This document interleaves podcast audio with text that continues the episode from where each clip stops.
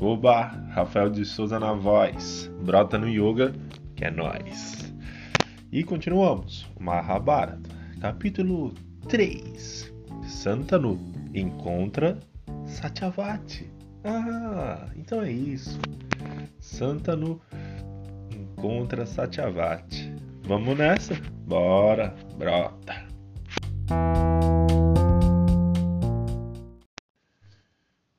Capítulo 3 Santanu encontra Satyavati Um dia, Santanu saiu para caçar.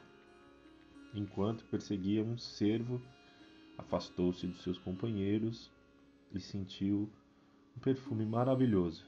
Seguiu na direção do perfume e logo descobriu que vinha da bela pescadora Satyavati. Ele se apaixonou por Satyavati e procurou o pai dela para pedir permissão para casar com sua filha. O chefe estabeleceu uma condição: se Satyavati se casasse com Santanu, o filho que tivessem deveria se tornar rei. É, se tornar rei.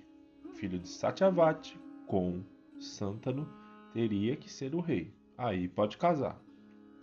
Santanu foi pego de surpresa não aprovava aquela condição que iria prejudicar seu filho Devavrata. Devavrata era como um deus, sábio, bondoso, inteligente e sabia usar bem as armas.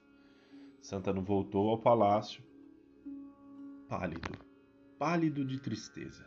Ficou doente e não se importava com mais nada, nem mesmo com seu reino só conseguia pensar na filha do pescador, Satyavati. Satyavati. Satyavati.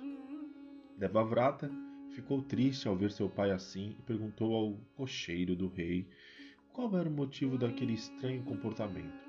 Após saber da história, Devavrata foi conversar com o pai de Satyavati e jurou que jamais reclamaria o trono. O pescador disse: seu filho, com certeza, usurpará o reino de meu neto.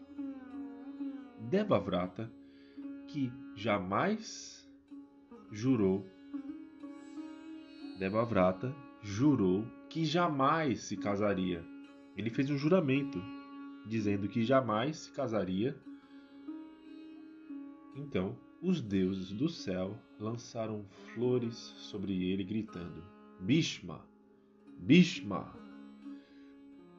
Desse dia em diante, Devavrata ficou conhecido como Bhishma, aquele que faz um juramento terrível.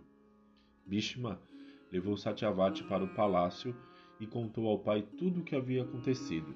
Santanu, muito contente, concedeu a Bhishma a bênção de poder escolher o dia de sua própria morte. Assim, Satyavati e Santanu se casaram. E por hoje é isso. Por hoje é isso.